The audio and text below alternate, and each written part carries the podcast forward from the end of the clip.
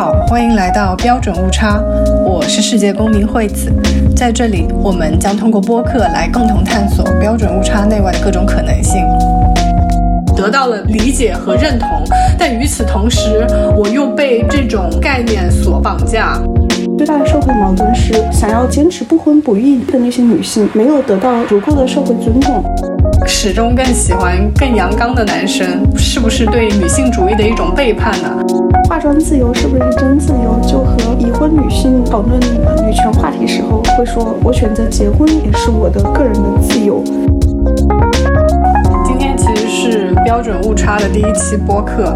我想跟我的朋友 Cici 来一起聊一聊我们在看了三个北大女生和上野千鹤子老师对谈之后的一些看法。在我看完这个视频之后，以及这个视频后续发生的一系列抨击也好、讨论也好，都让我有一种感觉，就是女性主义是不是开始变成另外一种形式的裹小脚？当然，这样听起来非常的夸张。我想说的是，我们在寻求一种概念的帮助的时候，是不是同时也在被这种概念所限制、所捆绑、所束缚？而没有从这个概念中达到真正的自由，这是我想今天和西西一起去讨论的。你认为就是女性主义应该是要去帮助每一个女性，然后现在她们遇到了，因为她们自己的一些困境。没有得到帮助，反而得到了批判，你是这个意思吗？应该这么说。我知道他们作为可能是互联网商品的商人，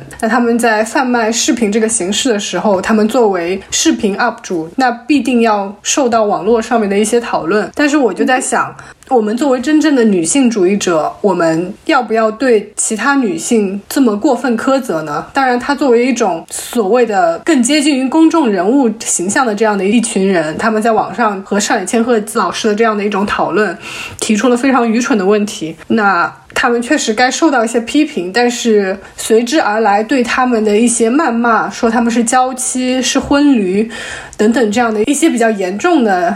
一些标签。你你认为就是女性主义应该是要去帮助每一个女性，然后现在她们遇到了，因为她们自己的一些困境，然后没有得到帮助，反而得到了批判，你是这个意思吗？嗯，我我想讲的可能是，她们不是完全的女性主义者，甚至根本都够不上女性主义者这个概念的任何一条。但是相对于传统女性，她们可能又比完全传统女性又。更近了一步，我觉得大家如果对他们哀其不幸，怒其不争，我倒是更能理解。但是对他们的这种过分批判，是不是就相当于把他们从女性的这个阵营当中划出去？就是。我们觉得他们不配待在女性主义的这个阵营当中，我们不想要帮助他们，因为他们先天就结婚了，他们先天就生小孩了，他们先天就违背了他们应该要坚持的一些原则。嗯，与其把他们从我们的阵营当中扔出去，为什么不能更多的理解他们？可能我在看到他们的时候，一开始我也感觉非常的愚蠢，非常的愤怒，但我慢慢又觉得他们其实挺可怜的，他们跟我们一样，只是没有在，就他们没有那么幸运在。在受到教育的同时，又受到一些事情的点拨，从自己所处的这种困境当中惊醒过来，或者说他们甚至惊醒过来了。在他们不断的寻求上野千鹤子老师的认同的时候，我觉得他们其实心里面对自己的这种选择是充满了怀怀疑的。但即使在这样的时候，如果他们没有勇气从这个环境当中跳出来，我感觉我好像张不开嘴去骂他们。我觉得他们很可怜。我觉得对他们的批评要分成两部分去看，一方面对他们的批评，我觉得是更多的出于对公众人物，因为他们毕竟是他们组织的这个反弹，然后他们是以公众人物的角色出现，然后大家对这个反弹的提的那些问题非常失望。那这个时候，无论他是女性也好，无论他是男性也好，或者是已婚未婚，他提的这些这样的问题，都会让人觉得非常不适。那对于这一部分的批评，我觉得更多的是倾向于大家是对这个节目的组织以及他的一些准备的不足进行的批判，这个与他们个人我觉得没有太大关系。那事情发酵之后，很多人就是去挖古了一些、考古了一些他过去的一些视频，然后发现他的一些比较让人疑惑的一些言论。那这个时候，我觉得更多的是针对他个人的批评了。那这一部分的批评，我们可以去讨论是不是有一些太过了。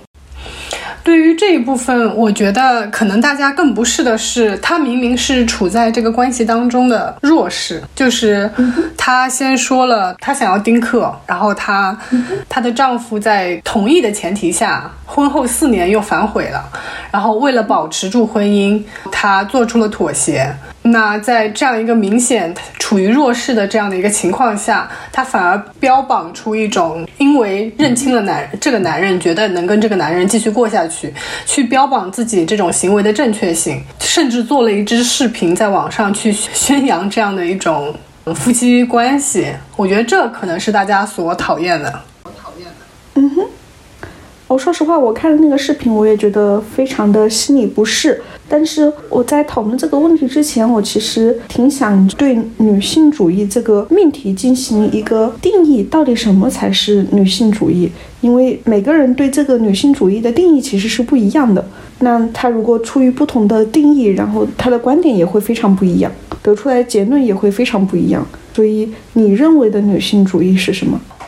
我其实非常同意上野千鹤子老师对于女性主义的定义，也就是说，女性主义其实是一种让弱者能够以弱者的姿态被这个社会所接受的这样的一种主义。就是对于他的选择来说，我们这个社会如果不去评判他的行为，让他在他的这种行为下，是在一种大家互相理解、包容的这样的一种状态下，他可以去结婚，他可以去生小孩，他可以一开始选择丁克，或者反悔做丁克这个选择都是可以的。这样说起来，我也确实觉得不是的这个地方，更像是他并没有在坚持他自己想要的东西，而是在对方要抛弃他的这个行为上。因为害怕被抛弃，所以他不得不做出牺牲。我突然就是对这个弱者的定义有一些好奇，因为你刚才说你认为他在这个婚姻里面是一个弱者的姿态。但是从他的一些视频和他的一些言论里面来看的话，我个人认为他并没有把自己当做一个弱者，所以我当时看到那个视频的时候，我其实觉得让我不适的地方，除了他说的那些话让我觉得不适，还有一个另一方面是我觉得他不太能接受自己是在这个婚姻里面是处于弱势的一个状态，然后试图通过一些言论，然后将自己放到一个强势的一个状态。我不是正在看那个《始于极限》那本书嘛？我觉得里面那本书说的挺好的，就是承认自己是一个弱者，也是一个非常有勇气的事情。嗯，我非常同意这个观点，就是。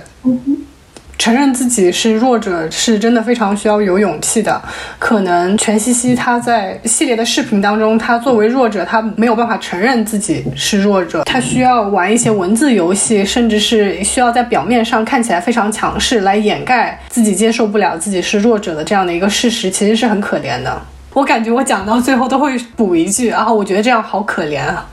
这种可怜是在我们外人看来可怜。他自己会觉得确确实实真的是弱者，然后真的是处于一个非常不开心的状态吗？这个其实是外人无法去评判的一个事情。如果他在这个婚姻当中表现的就是像他视频当中这种甘之如饴的状态，就是我们心里好像非常清楚，他其实过得并不开心。如果他过得开心，他不需要反复的去向上野老师去寻求认同，但是他表面上确实是呈现出一副非常开心的样子。我我说实话，就是国内比全西西的婚姻更糟糕的那种婚姻多的是，全西西的那种婚姻，我觉得在一个世俗的角度看起来，其实已经算是非常完满了。尽管就是我们出于观众、出于对公众人物的考察的眼光去看，我们会觉得他其实过得不开心。但是如果他自己去和周围的人去对比，和网上其他一些深入，比如说被家暴、被出轨，还有一些。其他各种奇葩的婚姻，他自己去做这样的对比的话，他可能反而会觉得非常的幸福。所以我们的角度会认为他不幸福，但是他自己的评判并不一定真的就是说我过得一点都不开心。一段婚姻里面肯定有开心的地方，也有不开心的地方。可能对于他来说，开心的那些地方还挺多的，但是那些不开心的地方让他会产生一些疑惑。会觉得自己这段婚姻是不是真的像他自己对外宣称的那么幸福，所以这一方面的疑惑可能会让他不断的想要去寻求一些权威的认可，让大家说啊，你的婚姻真幸福，真美满。那你觉得大家在网络上面不满他的是什么呢？大家不舒服的是什么呢？是因为我们在全西西身上看到了我们自己的影子，所以我们觉得格外的不舒服。因为这样的一种投射，所以我们才会产生这么多甚至是恶意的声音去反驳他，然后去用各种极端的词去形容他们，而不是说啊，其实他们也是在父权社会下面，虽然不能是完全的牺牲品，但是比较可怜的存在吧。我觉得。大家之所以这么愤怒的一个很重要的原因，是因为有很高的期望。他和他的两个朋友都是北大毕业的，大家也知道北大是多么不容易考进去。然后对于大部分听众而言，都会觉得我曾经考不进那个学校，然后现在有来自于北大的呃女性高知女性来讨论女性主义这个话题，他们会投射很多的期望进去，结果一看，居然讨论的还是自己的家长里短的一一些小事情。会让大家就觉得，原来从北大毕业的女性也只是这个样子而已。这一方面是非常失望，然后另外一方面又会觉得她的机会这么难得的和千鹤子老师去直接沟通的这个机会，居然就这样子被浪费了。出于这样的一种愤怒，那我们是不是把权威捧得太高了呢？为什么在跟权威去进行对话的时候，我们需要准备所谓的这样有质量的对话？当然，我觉得。他们跟上野老师的对比当中，我觉得他们的功课做得非常非常的差，就是他们确实没有显示出基本的尊重，他们甚至也没有完全的看完上野千鹤子老师的书。他们在视频当中所引用的上野千鹤子老师的话，跟实际的情况其实是有一些出入的。当然，我觉得他们没有做好很大的准备，可能这也是大家愤怒的地方。但是我又会觉得，有没有可能就是就是一群普通的女生，她们跟一个权威进行的对话，那他们会问出来的问。问题，或者正是很多女权意识不太够的那一群女生所会问出来的问题呢？那他们的问题是不是也具有一定的代表性呢？当然，很多人可能会说，那你去看上野老师的书啊，书里都解释了呀，那你为什么还要通过这样的一种视频形式重复问这样的一些问题呢？当然，我们可以这样说，但是视频是另外一种形式，然后他们问的问题也非常的具有被男权思想所洗脑的这样的一群女性所能问出来的问题，甚至他们是来自北大这样好的学校。因为我觉得中国现在最大的矛盾，并不是来自于他们所关心的那些话题，比如说他们进入婚姻之后的一些不甘的一些情况。这并不是中国最大的社会矛盾，最大的社会矛盾是想要就是坚持不婚不育不育的那些女性没有得到足够的社会尊重，以及就是女性天生的就在中国的这样一个社会没有得到足够的受教育权、出生权以及财产继承权，这个才是整个社会更为关心的一些话题。所以在与上野千鹤子老师面对面沟通的这样一个稀有的一个机会当中，他们把。问题没有聚焦在大家更关注的一些话题上面，而是聚焦在自己一些并不是社会非常关注的这种话题上面，所以大家才会产生一种愤怒感。嗯哼，我觉得一方面可能是这个团队并没有提前做好功课，或者说他们只是把这样的一个对谈作为他们的营销手段，所以产生了这样的结果。嗯。一方面，我是觉得，要么是他们的团队没有做好准备工作；另外一方面，从种种迹象来看的话，我觉得他们有可能是知道这样子做反弹的话会引发舆论的爆点，也有可能是他们是故意这么做的。但是具体是什么情况，其实从外界很难去知道了。我觉得另一方面，大家可能不满的是，他们做出这样其实跟女性主义完全不相干的这样的一个决定之后，反而洋洋得意。因为我不想要受到旁人异样的眼光，然后我不想要不能回老家，所以我决定要在三十岁这个节点结婚。所以大家可能更不喜欢的是他们洋洋得意的那个嘴脸，这也是一方面。另外一方面，我觉得也有很大一部分原因是女性主义现在这个帽子。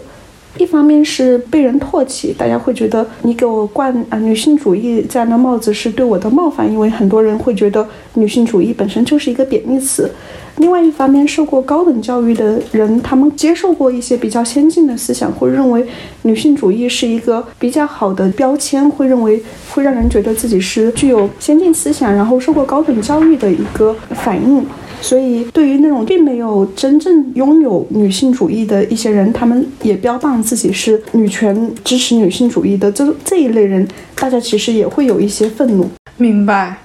我想把这个话题就是拉出来一点去讲，我会觉得很多时候概念本身的存在能够帮助我们更好的去认识到我们个人的情绪，并且通过这个概念达到一种被理解，我并不是唯一一个有这种感受的人的这样的一种状态，它会提供给人们一种归属感，就像 Me Too 运动。多少人在 Me Too 运动当中得到一种归属感，觉得啊，我原来不是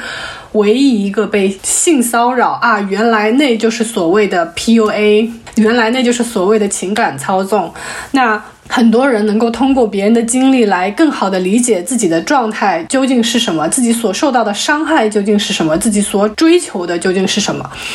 但是我同时又觉得概念不应该是束缚我们的存在。就譬如说，我们在讨论的女性主义或者女权主义这个词，它可能在不同的社会、不同的人群当中的定义会有所不同。然后，我们作为现代社会当中的女性，我们尤其是受过高等教育的这一代人，我们一直都会标榜自己女权主义或者女性主义的身份。与此同时，我们还是会有很多来自男权社会的那种思维定式根植在脑中。譬如说，我会在浪漫关系当中对强势一些的男性更容易有天然的好感，这都是源自于我我们年轻的时候看到的那种灰姑娘跟王子的故事。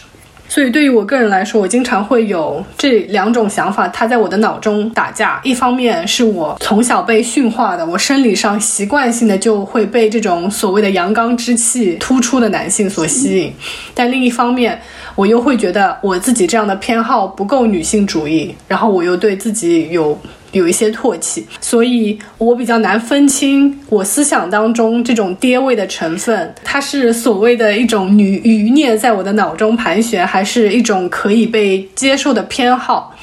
所以一旦我陷入让概念去定义我是一个怎样的人，让概念去定义一个女性主义的我应该是怎样的人之后，我就会在。自己不符合定义的时候，去怀疑我自己是不是做的不对，是不是做的不好。所以在心理咨询的过程当中，其实很多时候来访者就会用，譬如说我是女权主义，或者有人 PUA 了我这样类似的概念性的词语去描述自己的感受。那在这个时候，咨询师他会进一步的去追问这个词语它背后对于这个来访者来说究竟是怎样具体的感受。所以在咨询的过程当中，咨询师会常常拆解这个概念。所以。我感觉对我个人而言，我在跟概念的这个相处的过程当中，我得到了共情，我得到了理解和认同。但与此同时，我又被这种概念所绑架。我在想，我是不是需要在适当的时候把自己从这种概念、从这种定义当中摘出来？然后，我们其实作为具体而独特的人，我们是很难被某一些具体的概念所完全涵盖的。我们应该从概念当中获得对自己的和解，至于跟不跟社会和解是另外一回事，而不是在被这个概念理解之后，陷入对自己另一个层面的绑架。嗯，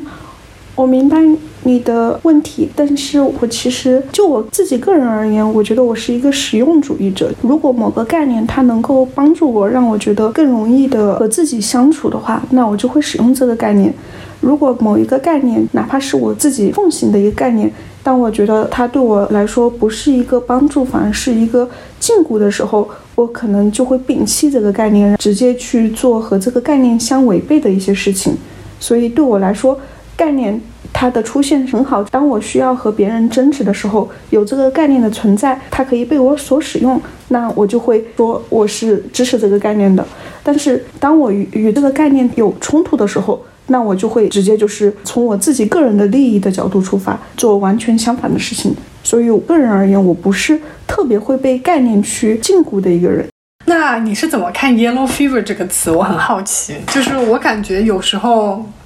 就是之前我使用约会软件的时候，我很容易被 “yellow fever” 这个概念所绑架。我只要看到这个男性对亚洲文化格外的感兴趣，或者说之前谈过的女朋友都是亚洲人，当然他如果只谈过一个两个女朋友都是亚洲人，我也会有那种天然的偏见。或者说他非常喜欢吃亚洲的食物，他旅行非常的喜欢去泰国和和越南。我觉得这个只要他出现其中的这样这样的一些偏好，对我来说，这个男的就是行走的 red flag。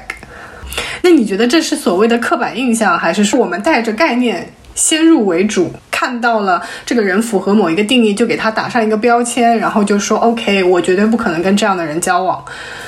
就我感觉，在我 使用约会软件的时候，我就陷入了这样一种筛选机制，就只要这个人展现一点 yellow fever 的苗头，我就把他划走。但有可能人家只是对黄种人有一些偏好，或者说对黄种人某一些特质的一些偏好。我觉得在约会软件上面，每个人都是需要从成千上万个候选人当中快速的筛选出几个的和自己能够可能进行下一步的人。然后这个时候将 Yellow Fever 作为一个过滤器，快速的筛选，剔除掉一些可能在后续比较踩雷的一些候选人，我觉得这个是无可厚非的。哪怕就是你进行这样的筛选的过程，其实是有可能误伤某一些人，但是反正我们跟他们也不认识，根本也还没有建立任何联系，所以哪怕被误伤的话。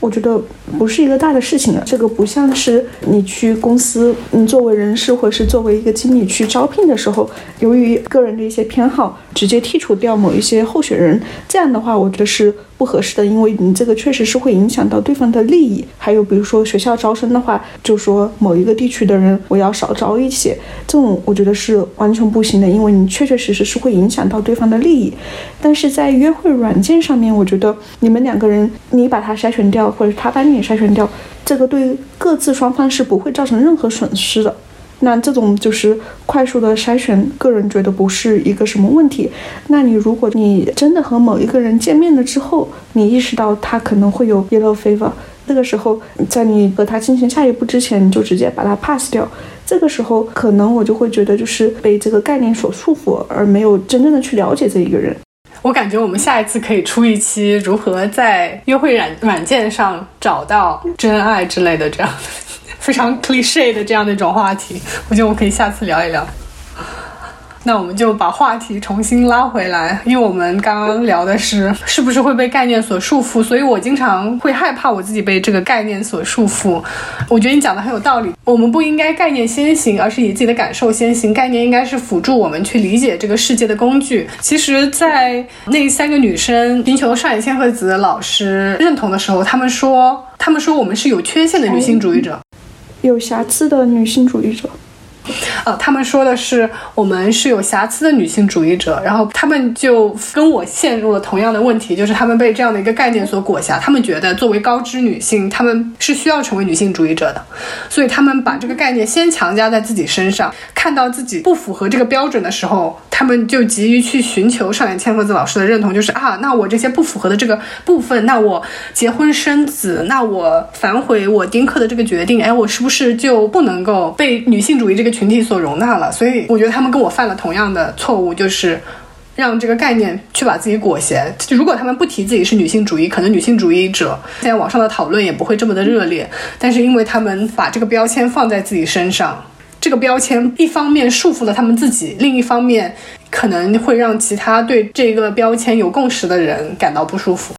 我觉得会被标签而束缚的人，其实本质上而言，他是不是特别自信的一个人？他需要标签给他定好一些条条框框，然后自己努力的去满足这些条条框框。当他意识到自己没有办法满足的时候，他就会认为自己是有瑕疵的，而不是认为就是这个标签是不是合理的。又或者说，我们是不是就必须要符合这个标签？我的咨询师就说过一句话，他说：“你作为一个人，是某一个理论就能够解释清楚的吗？那这对你作为一个人也太不公平了吧？”是的，对，我觉得这样讲，当时就给了我非常大的触动。我我感觉到不安全感，这个是所有女性共同的话题。不论国籍，不论肤色，不论年龄，我感觉女性比起男性来说更容易有不安全的感觉。这个肯定是的，因为安全感来自于很多方面，一方面是你有稳定的收入，来自于呃家人的关爱，来自嗯社会的尊重，这些种种都会组成你的安全感的一部分。那社会目前为止本身就是一个男权社会，大量的社会资源都是集中在男性手上，女性她拥有的社会资源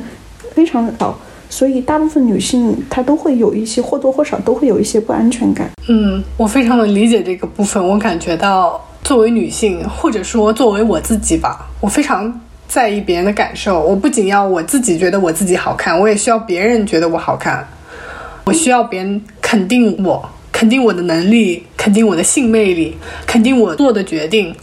我知道这本质上都是我自己对我自己的不自信，所以我不知道这是我作为一个个体，我不知道这是不是一种结构性的不安全感。你为什么觉得不是社会带给你的不安全感？你认为是你自己给你自己造成的不安全感吗？对，我想说的是，这种安不安全感是结构性的，是存在和根植于每个女性身上。像你说的，可能是社会对我们女性不够尊重，然后我们可能在求职的时候，女性的工资，譬如说在德国社会当中，女性的工资要比男性要低百分之二十。女性在追求职业的发展的时候，可能天花板也要比男性要低一些。就类似于种种这样的情况下，在这种结构上，它给我们带来的不安全感，我好像从理论上能够理解。解他，但是我可能要反驳的点是，那为什么在我在我小时候，在大家千军万马过高考这个独木桥的时候，为什么我就已经感受到这种不安全感？你觉得是因为影视作品，或者说我们就是我们父母夫妻关系，以及我们所看到的言情小说、偶像剧所告诉我们，哎，这个社会当中男女恋爱关系当中就是有这样的权利不对等，譬如说霸道总裁这样，就有这样的权利关系的不对等。所以我天然就习得了这个嘛，就是在我步入社会之前，我就有深深的这样的不安全感，我就有深深的需要别人肯定的这样的一种需要。所以我就在想，这是我作为一个女性，从我的环境当中，就即使我没有步入社会，就已经感受到的，还是说它其实是一种人类的本能？其实你说你举的例子是你在高考的时候，你已经有十七八岁左右了，那个时候其实。嗯，高考之前吧，就我可能从初中、高中我就有这样的感受。我觉得就是，当人进入到一个小群体的时候，他其实就已经进入到社会了。那从你开始上幼儿园，嗯，然后上小学，哪怕是学校，相对而言是比较单纯的一个环境，但是它也是一个小社会。在这个小社会里面，有各种不同的人在里面组成。老师、校长，然后行政人员、同班同学、别的班的同学、高年级、低年级的人都已经在里面了。这些人都是你的小社会，然后每一个人他又有自己的家庭，然后他们从家庭里面又会吸取一些信息，然后又会传播到学校里面去。所以你说就是在你步入社会之前，你就已经感受到这种不安全感。其实我觉得从你开始上幼儿园开始，你就已经步入社会了，然后这个社会就已经在慢慢的、不断的将他的这种不安全感渗入透给女性了。我觉得你给我提供了一种新的思考这个问题的角度，我得好好的想一想。你觉得这种不安全感会因为对于女性主义的学习而得到消解吗？我觉得会。多少会有一些，比如说就是，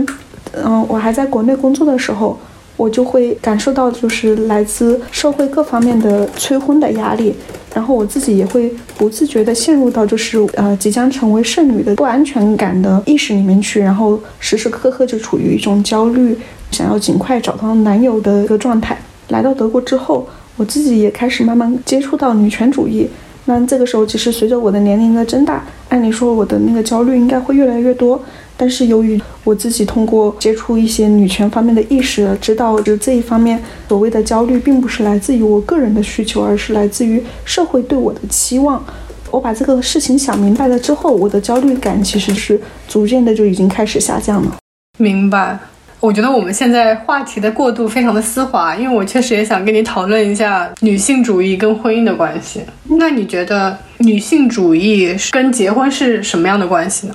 这个问题就是，如果你在不同的阶段问我，我可能会给出完全不一样的回答。在我刚刚接触女权主义思想的时候，我认为女权主义和婚姻是两个截然矛盾的双方。你如果想要成为一个真正的女权主义者，你就没有办法真正的进入婚姻。如果你已经进入了婚姻，那么出于各方面的原因，你是没有办法成为一个纯粹的女权主义者。但是，经过我这么多年对女权的一些认识。以及我在生活当中尽量的去施展我对女权方面的认识，去帮助其他的人和呃帮助其他的女性在一些公共话题上面的发声。然后在这个时候，我也进入到一个比较稳定的感情生活里面。我和我男朋友除了去扯证这个事情，其实我觉得我们两个已经就像一个老夫老妻的状态。这个时候，你问我，其实我个人觉得他们并不矛盾。但是之之所以会有那么多人会认为，你一旦进入了婚姻，婚姻你就没有办法成为一个真正的女权主义者的原因，在于大部分的婚姻或者是两性关系里面，一般的情况都是女性在委曲求全，呃，女性做的很多选择是身不由己的。你在进入婚姻之后，你是很难去非常自由的去根据自己的想法做选择，所以这个矛盾。是天然存在在这里。如果很幸运，就是遇到一段你认为在这段婚姻里面你是可以非常自由的去做一些选择，不受任何压迫的话，那我觉得其实是没有太大矛盾。只不过因为这种可能性实在是太低了，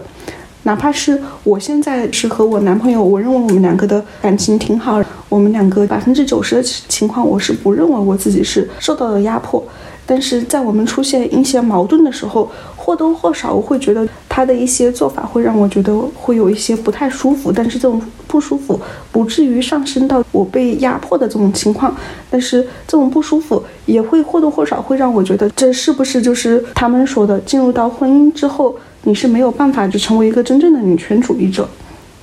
我是能够理解他们这种说法，但是在个人的感受而言，我觉得这是有可能，只是这种可能性还是。非常小。从宏观上面来看的话，我认为婚姻和女权主义是不矛盾的事情。但是从个人的角度，它是矛盾的，因为没有那么完美的一个男性会出现在你的生活。真的有这么一个完美的人，那我就会怀疑他是不是一个真实的有情绪的人呢？嗯，我觉得我们可能本质上还是没有办法摆脱旧社会所灌输到我们脑中的那一些思想。就譬如说，在择偶标准上面，像我前面说过的，我始终更喜欢更阳刚的男生。在另一方面，我就会对我自己说，那我这是不是对女性主义的一种背叛呢？因为阳刚其实也是加诸在男性身上的一个枷锁。一个男性要被男权社会所认同，他就需要往更阳刚的那个路上走。我说实话，我觉得。呃，慕强是刻在人类基因里面的。你觉得我是慕强，还是只是喜欢可能传统社会告诉我我应该喜欢的那个样子？就比如说，我真的非常容易可能被男生一些霸道总裁的行为所吸引，当然可能没有那么夸张了，就是他只能有那么一点点。但凡过了那个线，我就会非常，我就会非常的不舒服。就他有一个非常细的线，在我可以接受的范围内，会让我精神高潮，和过了那个线。就会让我生理厌恶，我觉得我还是蛮难伺候的，但我就会觉得我我我我对于这样微小剂量的霸道的怎么说迷恋，会让我觉得我还是在旧社会的这个裹小脚的那个脑子当中，就是我会有一些唾弃我自己。我觉得你还是陷入到被嗯被概念去呃限制的一个这样的状态。如果你本身就是喜欢这样的这一类型的男性的话。只要你自己没有受到伤害，那为什么不可以呢？但这种偏好难道不是社会教会我们的吗？那这个社会还教会你很多其他的事情，你为什么没有受别的影响呢？那说明你天性就是喜欢这一类型的。我觉得。我还是没有办法摆脱社会对我的影响。譬如说，在在我原来只是在国内的时候，因为我们在国内可能接触的一些嗯电视剧资源也好，视频资源也好，或者说是一些报刊杂志，甚至是我们的周遭环境，我们并没有见到那么多的黑人或者是白人。就是在中国社会当中，我们并不是一个移民社会嘛，尤其是黑人吧。我感觉我并没有觉得黑人长得帅或者长得美，我的观念是非常狭隘的。但是当我可能出国之后，我接触的人更多了，我接触的资讯更多了之后，我慢慢的开始学会欣赏。所以我觉得少数群体的反抗是非常必要的。当他们的行为或者说他们的长相被更多的曝光在荧幕上的时候，你就会自然而然的学会去欣赏这种美。所以说，我现在就是感觉到各种肤色的人都可以很美，各种体型的人都可以很美，是因为。嗯，可能在社交媒体上面，我被更多这样的资讯所铺路，我被这样的一种开放的心态所影响，所以我我也变得更加开放了。我觉得我的审美也是在一定程度上被影响、被推动，甚至说被改善的。那就是被改善之后，你仍然还是更喜欢比较阳刚的男性，对吗？可能我在小一点的时候，我并没有那么喜欢健身的男生，可能只能健一点身，但是现在可能多健一点身，就不要到。职业呃健美运动员那种体型的话，我可能都会觉得是非常加分的。就这在我年轻的时候是接受不了的，可能也是因为我自己锻炼，我就会觉得这样非常的美。我就是会被这种肤浅的东西影响，然后我也会被对方一些比较霸道的行为所吸引。我一方面对自己这样想非常的嗤之以鼻，但另一方面我确实好像更喜欢这样。你会在心里会有一个非常细的线，就是不能超过你心目中阳刚的那个线。如果超过的话，你就会觉得接受不了。比如说一个人他已经达到那种职业运动员的那种就是健身水平的话，为什么你是接受不了的呢？他这种是阳刚 plus 呀。对，我觉得呃，主要是那样的体型其实是需要他的生活习惯跟上的。我觉得我跟那个人的生活习惯可能就完全不能够对接了。只是因为生活习惯的问题吗？因为你刚才在说的时候，我其实是在想，是不是出于动物的一个本能，不太想和就是超过自己体型或者是力量非常多倍的人待在一起，因为你不知道对方有可能会伤害你。我当时是这么想的，有没有这种可能呢？这个跟那种对于亚洲女生有偏好的那些男生一样，就我分不清楚这是我的偏好呢，还是这是我的愚昧思想在作祟。我觉得这个和 yellow fever 会有一些细微的差别。我认为的 yellow fever 是对方只要是亚洲人，他就会喜欢，他不会去管你本身是怎么样的一个人。如果一个人他只是更偏好于亚洲人，但是不是所有的亚洲人他都会觉得好，那那我觉得就是只有跟自己合适的人他才会去交往。那我觉得这种只是一种偏好。那 yellow fever 它之所以我们会嗤之以鼻的原因，是因为只想只专注于亚洲人，是因为他们认为亚洲的女性是比较容易控制的，由于一些传统文化的影响，所以他们专门挑亚洲人，也没有去管对方到底是怎么样的一个人。所以像你刚才说的，就是你比较喜欢阳刚的人，但是也不是所有阳刚的人你都会去接受。那我为什么会喜欢更阳刚的人呢？这难道不是？那你为什么喜欢吃某个东西呢？那是不是因为你小时候经常吃某一个东西，由于你父母经常做它，还是说它确实就是符合你的胃口呢？我觉得两方面都会有。就譬如说，有一些食物是因为我小时候总吃，所以我现在重新吃它的时候，我就会觉得非常的好吃。对，所以我就想说，可能我没有办法完全摆脱被过去的这个男权社会所影响的这个局限性。就有一些点，我可能是永远没有办法摆脱的。譬如说，在审美的偏好上，在择偶的偏好上，但是可能在另一些事情上面，我可以更自由、更开放的去选择，更懂得守住我自己的边界。我觉得就是，嗯，审美偏好这一方面，它无伤大雅。你不是说你喜欢阳刚这个事情会值得批判？没有啊，没有人会觉得有什么问题啊。所以不必要过多去纠结你是出于什么原因更倾向于阳刚的男性。那你觉得化妆这个事情呢？化妆其实也无伤大雅。我好像一方面非常清楚地意识到，化妆就是这个社会让我们女性服美役，穿高跟鞋是让我们女性去服美役。我明明知道它是对我们女性的一种束缚，让我们女性把时间花在这些无用的事情上面，就只是为了让我们外表上更好看。我们完全可以把这些时间拿过来去呃学习更有用的知识，去抢夺男性地盘。但是这个社会就告诉我。我们我们漂漂亮亮的待着就好了。当然有很多女生会说啊，我化妆也不是为了男生在化，我化妆也不是为了别人在化，我是为了我自己好看才化的。但是我们不不得不否认，这个化妆本身这个概念，当它被扔到我们女性身上的时候，它就是对女性的一种压迫，而不是对于全人类。男男生为什么没有在化妆？你为什么会觉得化妆是一个无伤大雅的事情？对我来说，我觉得化妆是一个还挺严重的一个事情，至少它挺伤害我的荷包的。你会认为化妆对我们来说是一种服美役，以及是对我们的一种束缚，所以我并没有觉得化妆它本身是一个无伤大雅的一个事情。一个事情已经成为了一个社社会普遍默认的一个事情之后。你要进行反抗的话，其实是会付出一定代价的。同样的两个女性去面试，会化妆的那个女性，天然的她可能就会在其他条件都是同等的情况下，你确实是会得到一些优待。那不会化妆的那个女性，在这个时候她就是已经受到了一些损害。出于这一方面的原因，嗯，所有的女性都会认为，我如果不会化妆，我就会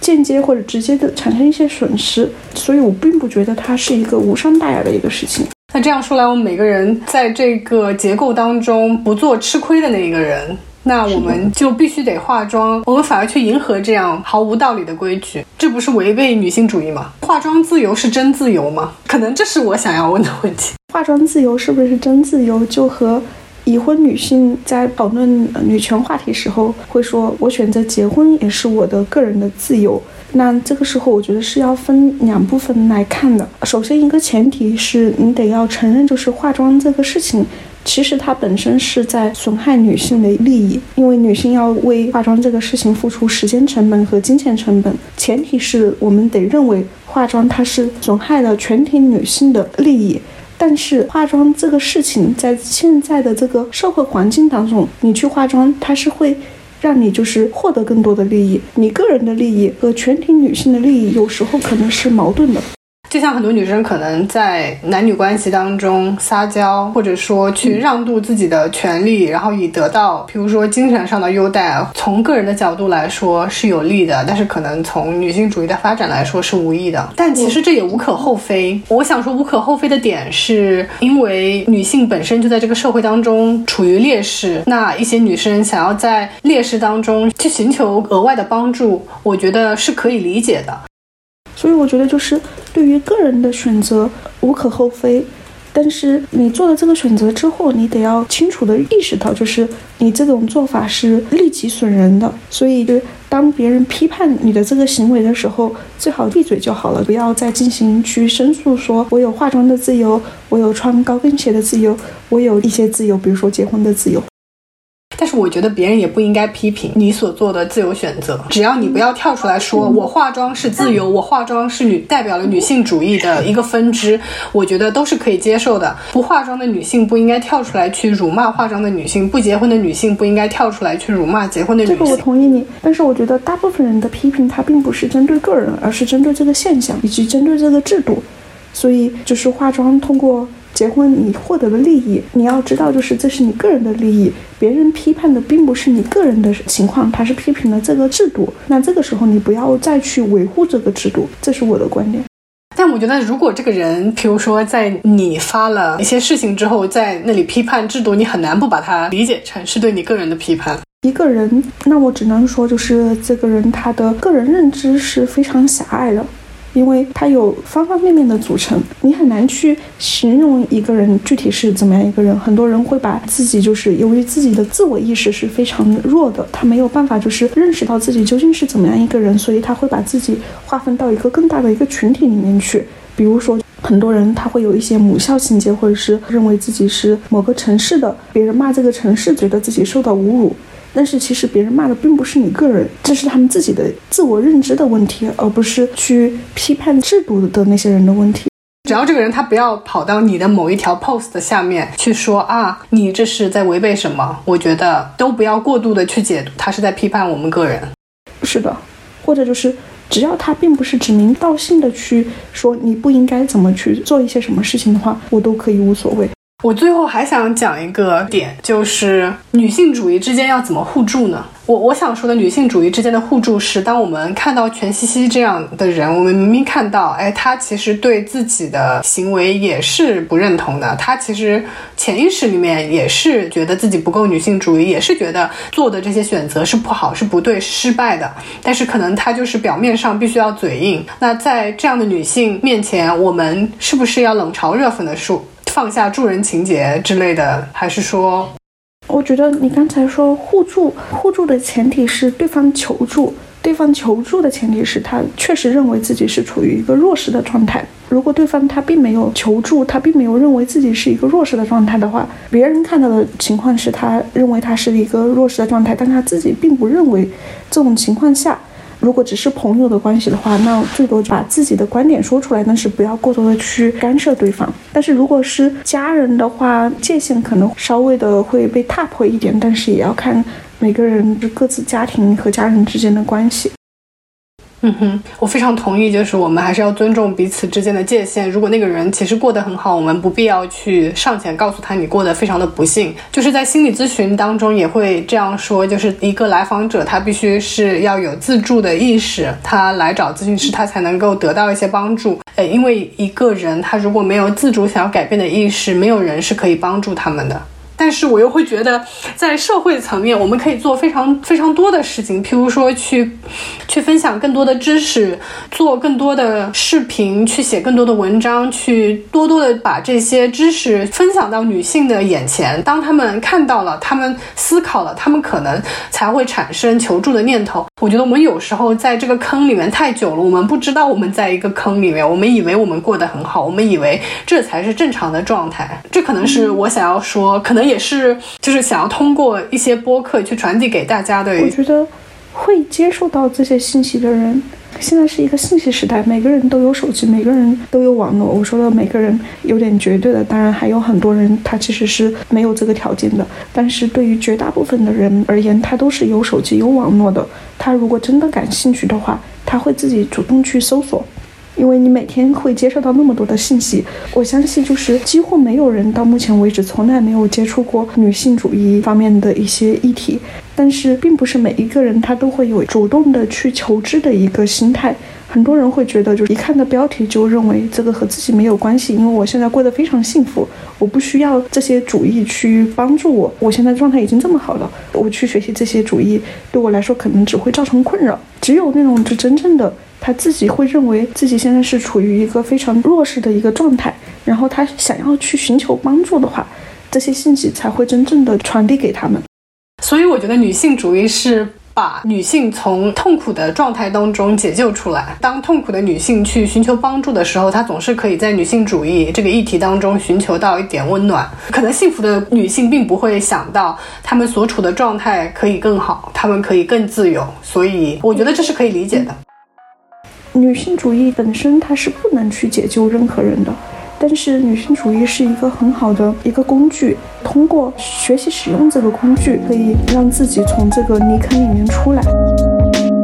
我觉得我们今天的讨论只是冰山一角，只是轻轻的触碰到了女性主义这个话题。可能未来我们还可以继续讨论我们彼此看上岛千鹤子老师的书的感受，以及我们看了一些女性视频，或者说一些跟女性有关的社会话题，我们可以继续的去讨论。然后今天也